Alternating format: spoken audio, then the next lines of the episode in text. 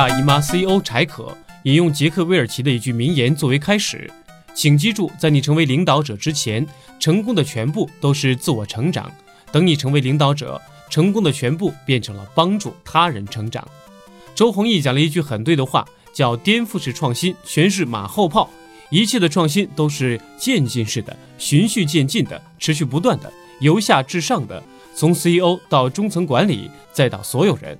无论是产品的研发还是商业模式，都应该是渐进式的创新。杰克韦尔奇在《商业本质》一书里建议，把创新变成一项不断改进的工作方式，把它变成一种公司从上到下的群众运动。很多人认为大姨妈公司就是颠覆式的创新，以前没有这种东西，但事实上，大姨妈根本就不是颠覆式的创新。为什么呢？在没有生理管理软件出现的时候，女生就不管理生理的规律了吗？不是的，他们用自己的大脑管理，还有自己的笔记本，还有小台历、电子日历等等各种各样的方式。这个需求一直存在，所以它并不是一个颠覆式的创新，而是一个渐进式的创新。那么问题来了，软件对于笔记本也好，大脑也好，好在哪里呢？它的数据是可以持续记录的，无论换手机还是换号码，它都会陪伴着你，所以这是一个非常微小的创新。而这些微小的创新，使得很多女孩子觉得比以前用脑方便了一点点，而且它还多了一个功能，就是比用脑子记还多了一个计算的过程。它能够根据历史的规律和现在的规律去推测未来可能出现的小小的规律，知道改变是什么样子的。所以他们觉得这一点点便捷还是不错的，因此大姨妈就变成了一个行业知名的产品。这是一个非常典型的渐进式。改变的过程，而不是一个颠覆式的创新。那么渐进式创新有这样几个节点：第一个节点，做从无到有。一个需求从来没有被发现，到它被挖掘出来，或者说被提升出来，就可以被认为是渐进式的。所以渐进进步中的第一个环节就是渐进式的去找产品。探求产品的本质，考虑怎样进行渐进式的创新，而不是一上来就做颠覆式的产品。那样的产品是不存在的。第二个节点，市场行为和品牌行为的渐进市场性。如今自媒体非常火爆，社会舆论很大，我们似乎想要引爆一个新的品牌，需要一件事情，可以让一个品牌瞬间让全世界人都知道。那么，已推出的营销案例是不是真的就是颠覆式的营销呢？据我分析，其实并不是。比如说，卫生耗材里面比较成功的一次营销就是荧光剂事件。但荧光剂事件从何而来？为什么突然提到荧光剂呢？这到底是一个颠覆式的创新营销点，还是一个渐进式的营销点呢？卫生用品有很多可以宣传的维度啊，比如。面层是有机棉还是化学合成纤维？侧不侧漏？通气性怎么样？底层是 PVC 透气膜还是纳米材料？等等，都有非常多的讲究。这些维度的每一个方面，对用户来说都是可以创新的。比如说，PVC 的透气膜换成渗透的纳米材料，它的通气性可能提升，但成本也上来了，而且用户听不懂什么叫 PVC，什么叫单向透气。也不明白纳米材料和 PVC 有什么区别，那么只要优化一点点，告诉消费者其他卫生产品不安全，你用的这个东西很安全。虽然只是在消费舆论上面做了一小步，但在营销上面触动了用户最敏感的那根神经。大姨妈的创始人团队渐进式的思维也非常多，财务团队。如何能够从社会资本大环境的变化中来判断企业是不是应该拿钱，应该拿多少钱，拿谁的钱？不光考虑自己的微观环境，还要考虑社会的资本环境的渐进。渐进式改变对大姨妈影响最大的还有一点，企业组织结构渐进式的调整。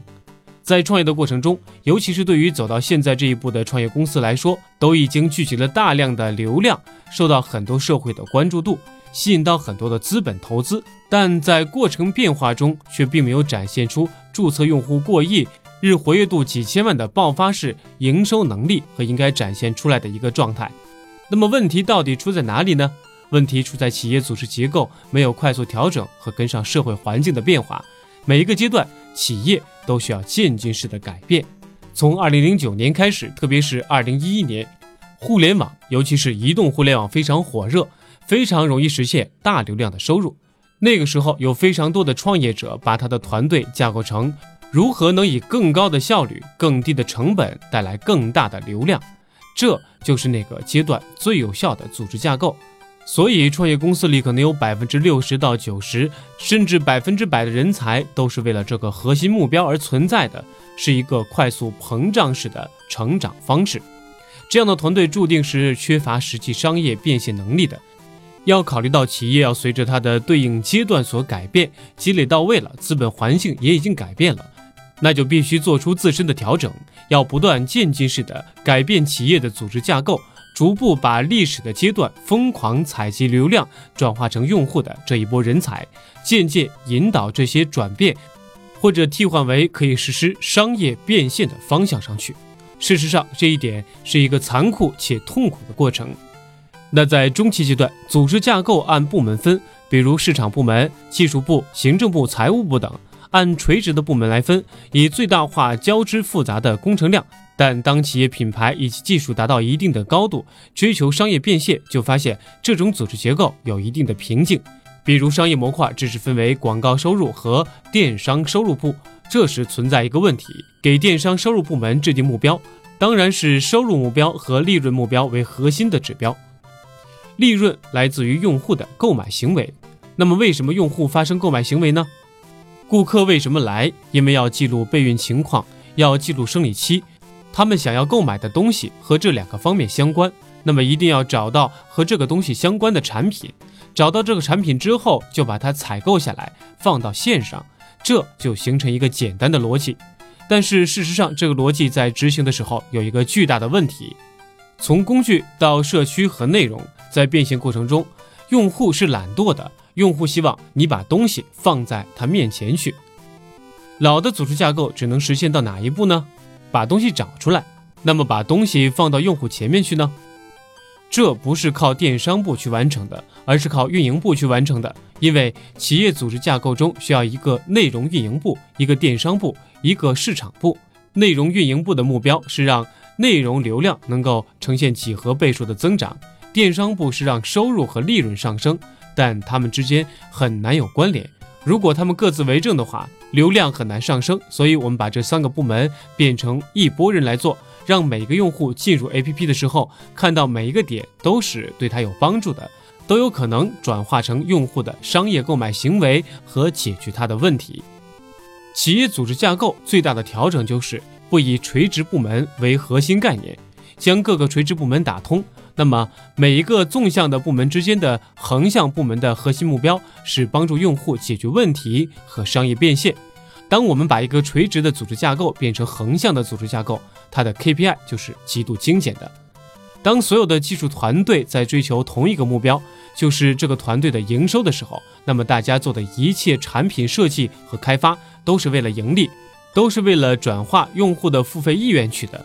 这个是在大姨妈团队实践中获得的一个极大的启发。